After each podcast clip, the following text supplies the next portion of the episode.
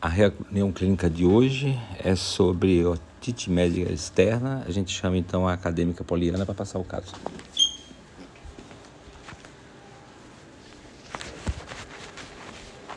É, meu nome é Poliana, eu sou acadêmica do quarto ano de medicina da Unioeste e eu vou apresentar o caso clínico de otite externa. É, da identificação da paciente, é do sexo feminino, 64 anos, parda, empregada doméstica, divorciada, com três filhos, reside sozinha, natural e residente em Francisco Beltrão. A queixa principal dela era dor no ouvido direito há 10 dias. Da HDA, é, há 10 dias ela deu entrada em UPA, 24 horas, com queixa de dor em pavilhão auricular direito, graduada em 7 de 10, do tipo pontada, de início súbito, com diversas crises diárias que duram 5 a 10 minutos, nega fator desencadeante e de piora. Associa sintomas como cefaleia hemicraniana à direita e náuseas. Nega febre ou zumbido. Apresentava lesão pontiforme enegrecida no local da dor. Obteve melhora com analgésico injetável. É, foi repassado para ela que se tratava de um furúnculo ou uma miíase. A conduta foi sintomáticos e oclusão local com esparadrapo. Ali a gente tem a foto da, da lesão, não dá para ver direito, mas é nessa região aqui, bem pequenininho. No dia seguinte, ela retorna à UPA com a manutenção do quadro álgico de mesmas características e piora significativa da lesão no pavilhão auricular, apresentando-se mais extensa e com secreção amarelada, associada a lesões vesiculares periauriculares na direita, com sinais flogísticos como dor, calor, rubor e tumor, mas ela nega a perda da função, que seria a perda auditiva, e nega a tontura também. A hipótese diagnóstica nesse, nesse momento foi otite externa. A conduta foi sintomáticos injetáveis e curativos simples. Aqui a gente observa a extensão da lesão e as, a secreção amarelada. No terceiro dia, ela retornou à UPA com persistência do quadro, agora associado à rigidez de nuca, redução da amplitude de movimento, com sinais de Kernig e Brudzinski negativos, que são testes pra, que são feitos para é, na suspeita de meningite. Porém, os testes foram negativos e a conduta, mesmo assim, foi encaminhada ao Hospital Regional do Sudoeste. Há uma semana ela deu entrada aqui no hospital, via vaga zero, regulada pelo SAMU. Na emergência, procedeu-se com punção lombar para análise do líquido é, cefalorraquidiano e exame de imagem para descartar essa hipótese de é, meningite.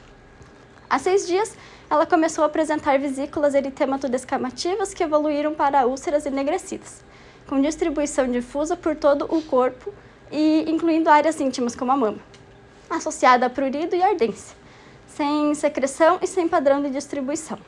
Aqui a gente é, tem uma, uma, um exemplo da lesão.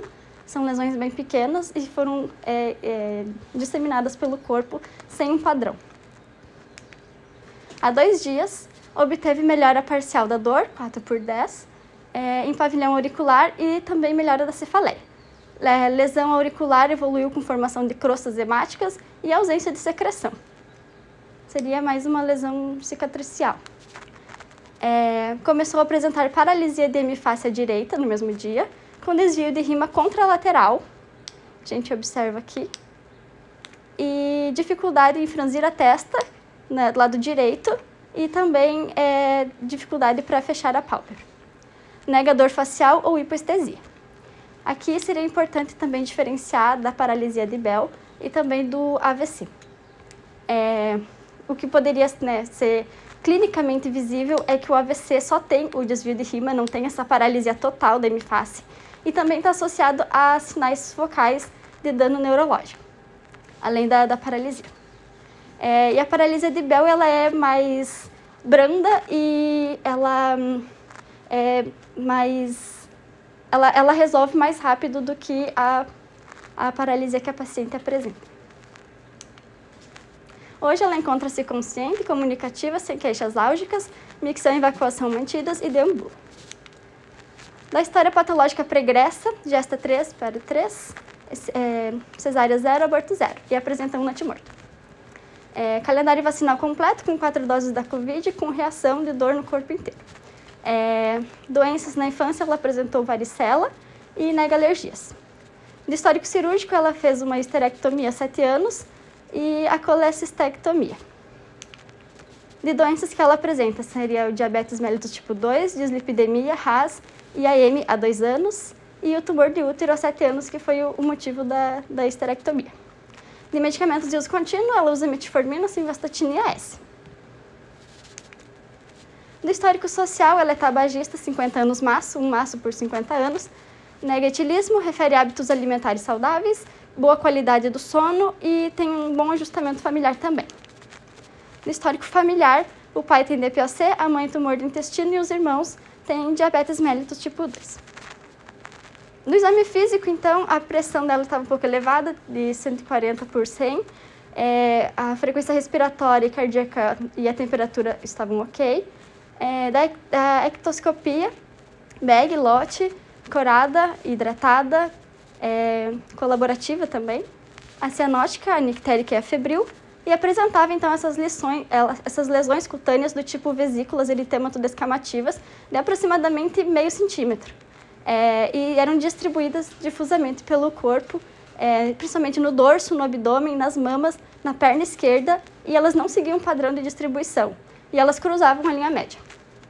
Na cabeça e no pescoço, ela apresentava então essa paralisia de toda a hemifácie direita, com desvio de rima contralateral, dificuldade em franzir a testa e para fechar a pálpebra, e as lesões, ah, uma lesão cicatricial no pavilhão auditivo direito com crostas hemáticas sem rigidez no nuca, os sinais de Carnegie que foram negativos novamente, é, linfonodos cervicais e retroauriculares não palpáveis e sem sopros carotídeos.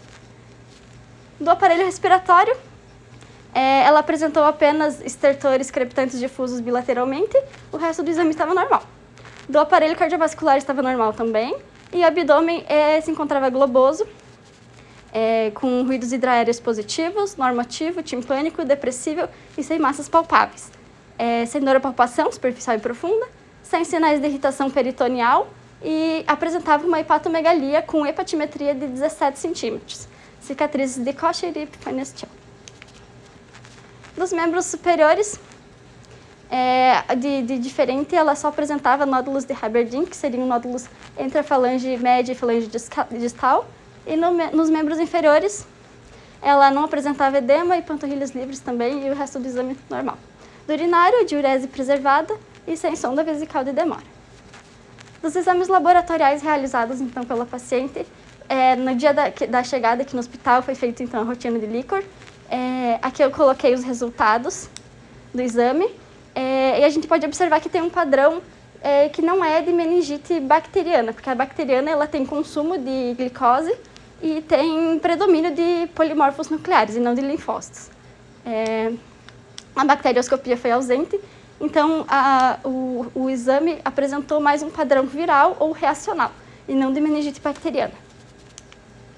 Dos hemogramas, aqui eu coloquei todos os exames que foram realizados, não se nota nenhuma alteração, mas observa-se um aumento da, das plaquetas, aumento dos linfócitos ao longo do tempo também, e o hemograma é, dos eritrócitos manteve-se na faixa padrão. Do PCR, sempre aumentado, é, mas redução ao longo do tempo. Os eletrólitos normais, ureia e creatinina normal também. Aí uma cultura negativa e os, as sorologias de hepatite B, C e HIV negativos, não reagentes. Aqui ela fez um raio-x de crânio na chegada também, que a gente pode observar que não tem lesão óssea. E ela fez também uma tomografia de crânio e seios da face. Acho que era para ter passado o videozinho, mas deve ter é, dado um problema. Enfim, aí eu coloquei aqui uns cortes dessas TCs para a gente observar. É, existia uma redução do parênquima encefálico com a, o aumento dos sucos. É, isso é natural para a idade, então não tinha nenhuma alteração significativa. É, a gente observa aqui também que as meninges elas estão é, no tamanho padrão, não estão edemaciadas, e os ventrículos também eles estão vazios e é, do tamanho normal, que na meningite seria o contrário. Seria aumentado, as meninges aumentadas. E nos seios da face a gente observa que tem do lado direito, no, é, no nas células etimoidais e na, no seio maxilar, um aumento da, da, da, da, das células mucoides, um espessamento.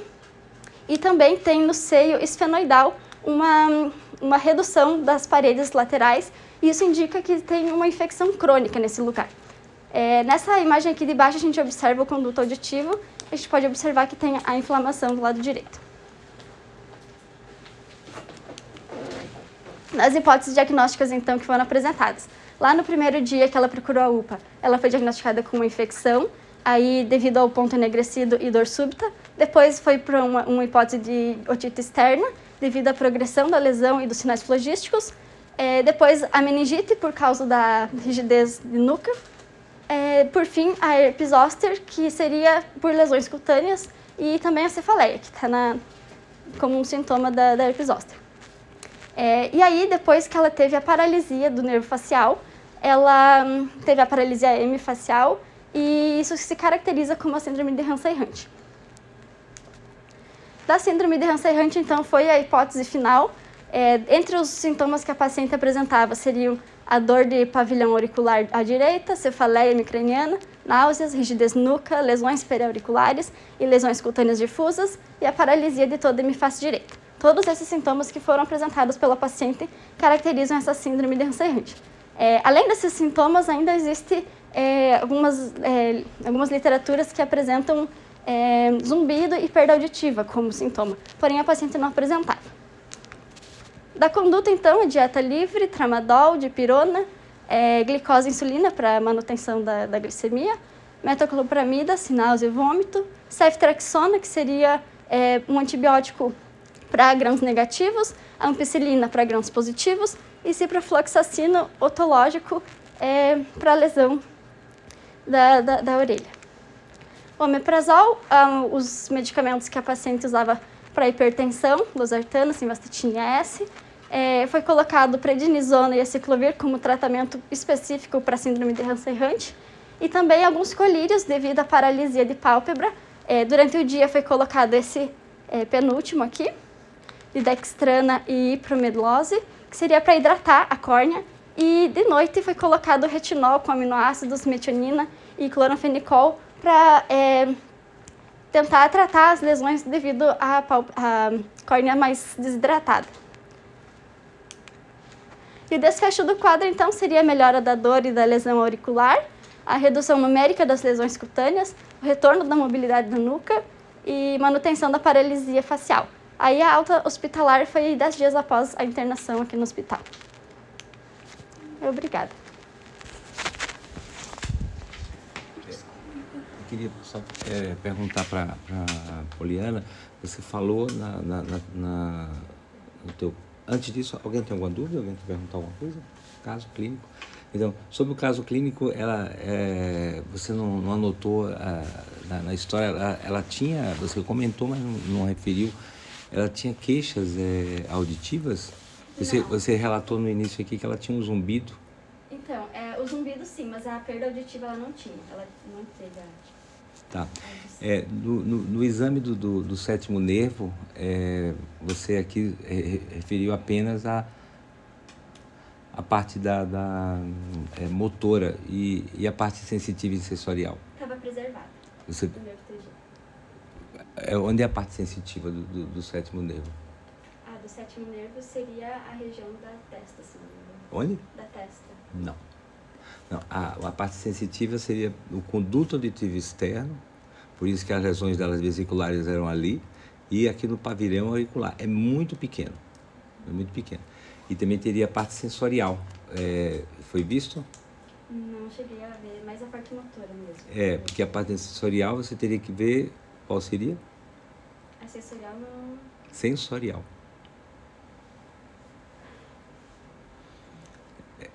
mais questão do equilíbrio daí? Não, você tem que ver a, a, a, a presença da, da gustação na metade da língua né?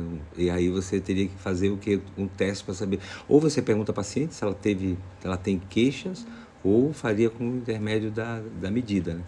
De, de que você, além disso, que outra parte é, sensorial, sensorial, essa é mais sensitiva do, do nervo facial.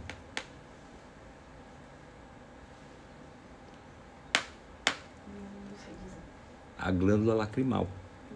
E aí como é que você avalia se o paciente tem ou não uma diminuição da, da lágrima com é, presença de olho seco? Seria ceratoconjuntivite.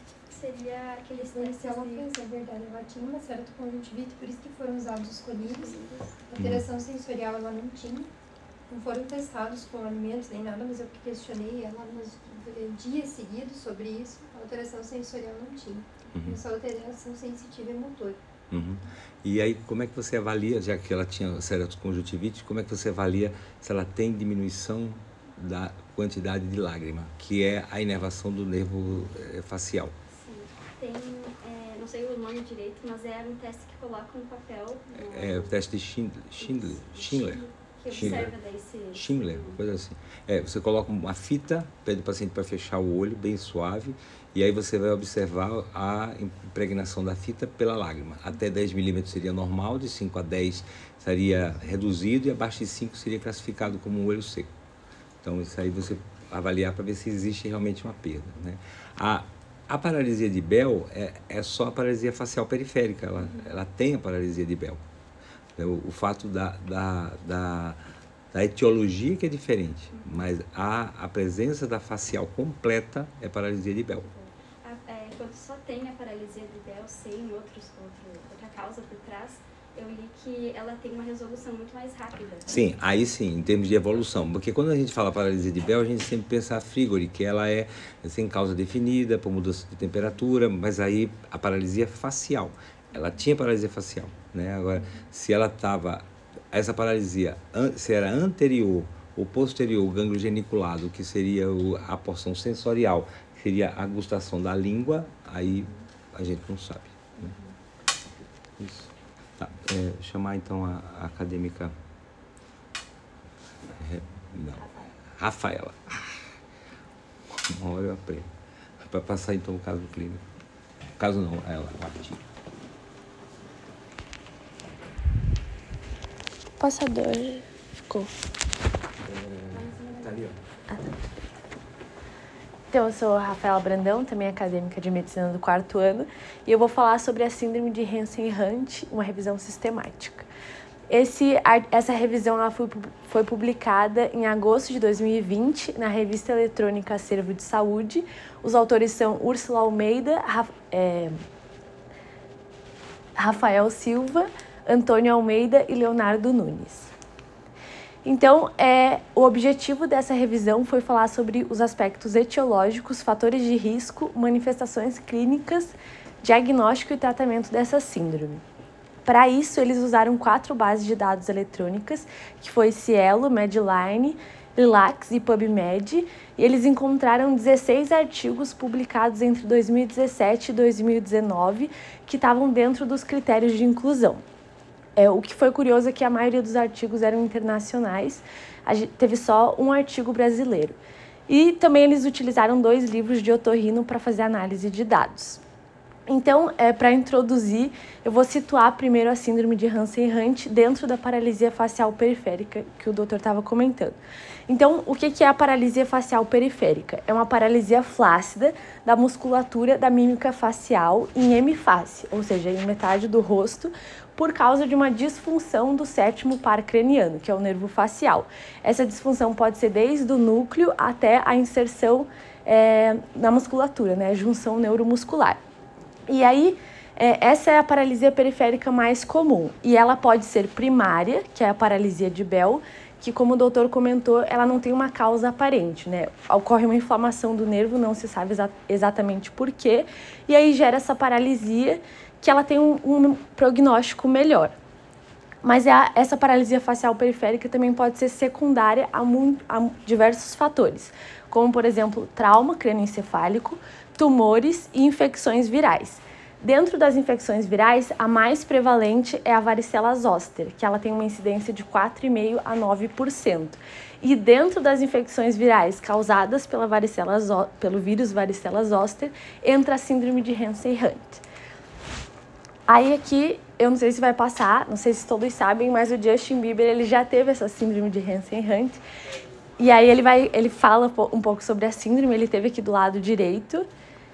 E aí eu trouxe pra gente ver como é essa paralisia facial periférica, ele vai falar no vídeo que ele hum, não consegue piscar, que ele não consegue movimentar a narina e também a, a rima labial. Né?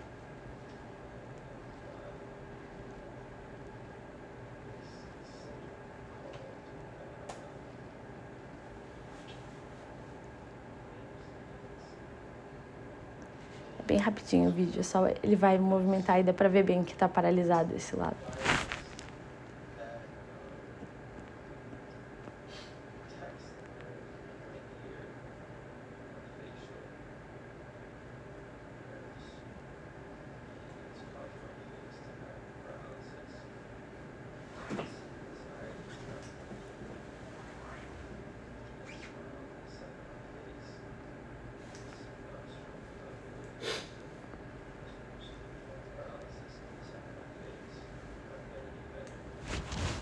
Então, o que é a síndrome de Hansen-Hunt?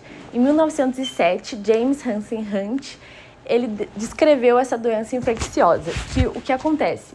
Ela geralmente na infância a gente contrai a varicela zoster. É uma, um vírus bem frequente. Inclusive a paciente ela teve varicela na infância, né? A Poli comentou e é, esse vírus ele fica inativo nos gânglios, podem ser os gânglios sensitivos da coluna vertebral ou gânglios dos nervos cranianos. E aí, por algum motivo, pode ser um trauma, uma cirurgia, uma imunodeficiência, ocorre a reativação desse vírus e aí gera esses sintomas. E é, como os nervos cranianos, alguns nervos cranianos têm uma proximidade anatômica, como o nervo facial e o nervo vestíbulo coclear, ele facilita a progressão da doença e ela pode gerar essa polineurite cranial, que é afetar vários nervos juntos. Então, quando tem essa polineurite cranial associada a uma dor miofacial e essas úlceras em orofaringe, ou enfim, essas erupções, tem que se pensar no diagnóstico de varicela zoster. E é, como é, depende muito de qual nervo afeta e da extensão do nervo, a clínica ela é bem variável. Por exemplo, se afetar o quinto par craniano, pode afetar a sensibilidade da face. É, no caso da síndrome que afeta, o, essa síndrome ela, ela, é caracterizada por afetar o nervo 7, o nervo facial, e o oitavo nervo, que é o nervo vestíbulo coclear. Até o, ele está apontando pro, pro ouvido, né? Porque é característico dessa síndrome. E aí ele gera então sintomas nesse sentido, como a Poli comentou, zumbido, perda auditiva, tontura e a paralisia facial, aí pode afetar as glândulas lacrimais, como o doutor comentou, o paladar, é, então, os sintomas são bem relacionados ao nervo que afeta. E quanto mais nervos afeta, mais severa a doença. E também é, depende muito da qualidade do sistema imune do paciente. Quanto mais debilitado, mais severa a doença também.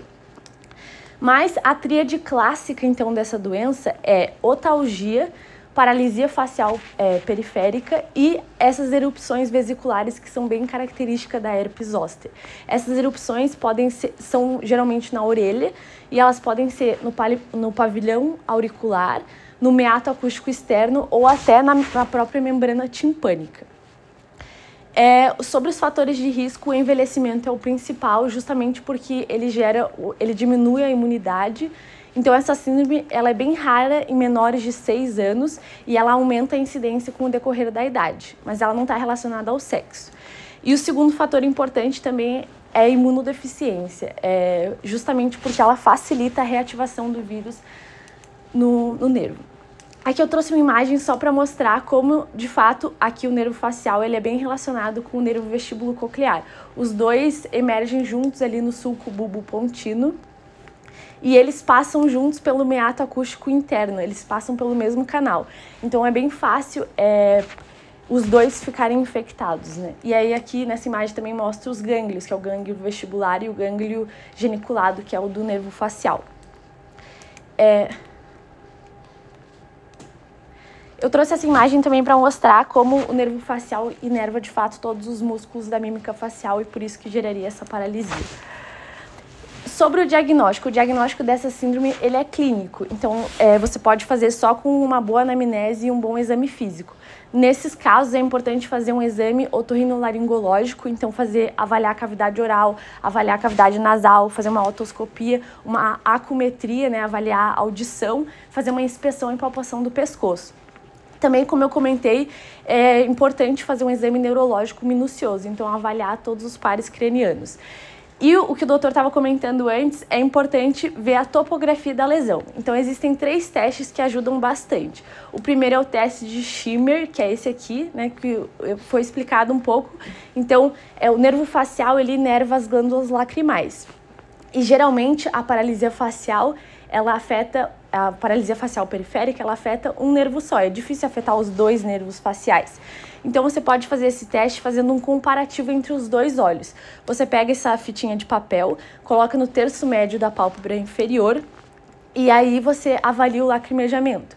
Se tiver uma diferença de 30% entre os dois olhos, provavelmente tem uma lesão do nervo facial no lado que está lacrimejando menos. O segundo teste que pode ser feito é a pesquisa do reflexo estapediano. Você faz com esse aparelho aqui, que é a impedanciometria ou imitanciometria, que você avalia esse reflexo. O músculo estapédio, que é esse músculo em verde aqui que aparece na orelha interna, ele é o melhor, menor músculo do corpo e você testa esse reflexo com o aparelho. Se ele der positivo, indica que a lesão ela é distal a, ao surgimento do nervo do músculo estapédio.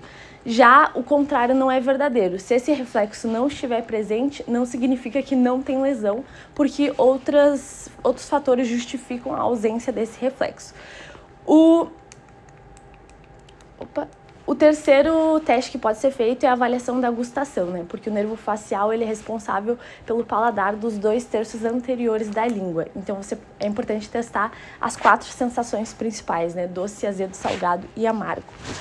Também é importante quantificar o grau da paralisia. Então, existe essa escala de House e Brackman, que ela vai de grau A1, que é normal, a 6, que é a paralisia total. E é importante você analisar o rosto do paciente em repouso para ver se tem alguma assimetria e como está o tônus, e em movimento para ver como está é, principalmente a boca, o, a fronte e o olho, né? Que é a, a, aquela abertura ocular que a Poli comentou. É, ao, sobre exames complementares. Como eu comentei, o diagnóstico é clínico, então os exames complementares são usados para fazer um diagnóstico diferencial ou para fazer o confirmar o diagnóstico em casos que a clínica não é tão típica. Eu vou comentar mais para frente, mas eles trouxeram alguns estudos em que o paciente não apresentava as erupções vesiculares que são bem clássicas do varicela zoster. E aí é mais difícil fazer o diagnóstico ou até apresentam erupções muito tardias, né? No caso da paciente, foi um dos primeiros, é, uma das primeiras apresentações que ela teve as erupções no pavilhão auricular. Mas alguns pacientes começam com outros sintomas primeiro, como cefaleia, zumbido, e aí fica mais difícil fazer o diagnóstico. Então, se você tem uma paralisia facial completa, é interessante fazer uma eletroneurografia ou eletromiografia para avaliar a topografia da lesão. Se você tem uma suspeita de trauma, encefalite, polineurite ou uma lesão neural central, um tumor, é interessante fazer uma ressonância magnética. E como a Poli comentou, quando você tem uma paralisia, uma das, um dos principais diagnósticos diferenciais é o AVC encefálico. E aí é importante fazer a diferenciação entre a paralisia central e a paralisia periférica. A paralisia periférica tem essa característica de afetar toda a hemiface e a paralisia central, ela poupa a, regi a região superior. A paralisia central, ela também tem a tendência de afetar outras partes motoras, como os membros, por exemplo. E a paralisia facial, a, a periférica, ela não faz, ela, fa ela geralmente afeta só o rosto. Então, se você suspeita de um AVC encefálico, você pode fazer uma tomografia. E nos casos atípicos que eu comentei, que é uma clínica um pouco mais difícil, você pode fazer isolamento de culturas e reação em cadeia da polimerase para fazer o diagnóstico e também ajudar no tratamento. Sobre o tratamento, ele é baseado em duas drogas principais, que é o corticoide e o antiviral. De corticoide, é, é o mais usado é prednisona por 10 a 14 dias e ele serve como um anti-inflamatório. Então, ele vai ajudar a desinflamar o, o nervo naquele canal, é, fazendo com que a doença não dure tanto tempo. O antiviral ele funciona como um virostático, então ele evita a replicação do vírus. Os mais usados é vanciclovir, fanciclovir e aciclovir por 7 a 14 dias. Os dois primeiros são mais usados pela posologia, porque aí é mais fácil do, do paciente tomar, é maior adesão ao tratamento.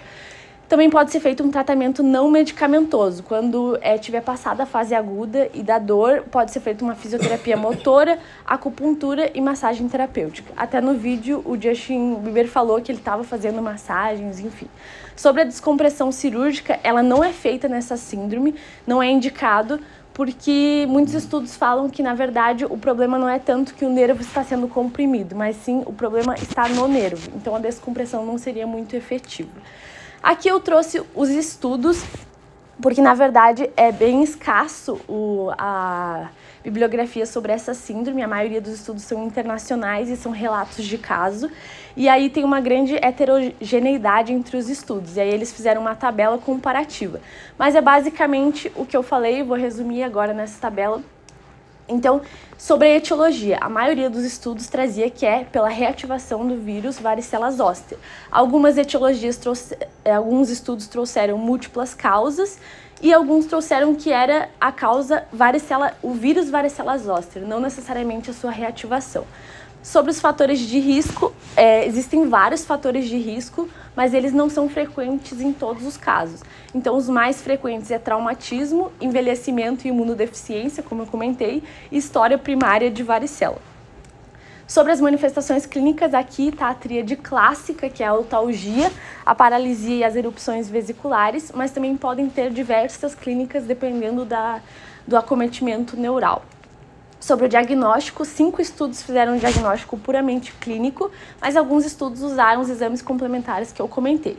E sobre o tratamento também, todos usaram é, antiviral e corticoide, o que variou foi qual foi o corticoide selecionado e o tipo de antiviral. Por fim, então, é, como eu comentei, os estudos são bem heterogêneos, mas o que todos concluíram aqui é muito importante reconhecer essa síndrome e tratar nas primeiras 72 horas, porque, diferente da paralisia de Bell, essa síndrome não tem um prognóstico muito bom. Ela, dos pacientes que não são tratados, só 20% tem uma resolução espontânea. Então, ela tem muita, muitas sequelas motoras e sensitivas, pode gerar danos estéticos e funcionais que afetam a qualidade de vida do paciente. Então, é importante reconhecer rápido e tratar rápido para é, diminuir o tempo de doença, diminuir o dano neural e diminuir a chance de neuralgia pós-herpética. É isso. Obrigada. Alguém tem alguma questão? Doutora Samira, quer comentar? É, eu, ia, perguntar para a Rafaela e a Poliana. É, Tá, o, diagnóstico foi firmado, você falou da tríade, e o paciente vem só com as vesículas. Como é que você faz o diagnóstico diferencial se é uma herpes zoster ou uma herpes simples? A herpes simples não teria toda a clínica, né? seria só as lesões. Hum. Poliana?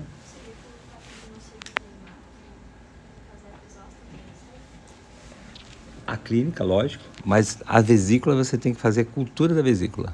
Você abre uma vesícula daquela, você tem na dúvida, né? Então você faz, é, é, ela tem que estar vesícula, porque ali dentro está o vírus, aí você vai fazer a cultura da vesícula para identificar se, se, se você tem é, a, a presença do, do, do, do vírus ou não. É, é, a importância, né? A gente sempre quando fala da, da patologia, a gente fala da, é, do sétimo nervo, mas é, é, não esquecer o oitavo, também está comprometido. A paciente tinha só zumbido, mas ela pode ter também, além do zumbido, perda auditiva também. Existe uma tendência atual da medicina em cair os epônimos. Então, é, epônimo é mais a medicina francesa, onde você colocava nomes às patologias.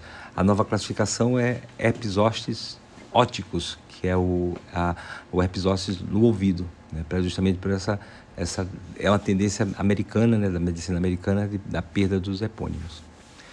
É, basicamente é isso. Alguma coisa mais? Alguém queria comentar? Não? Então a gente encerra então a, a nossa reunião de hoje. Só, só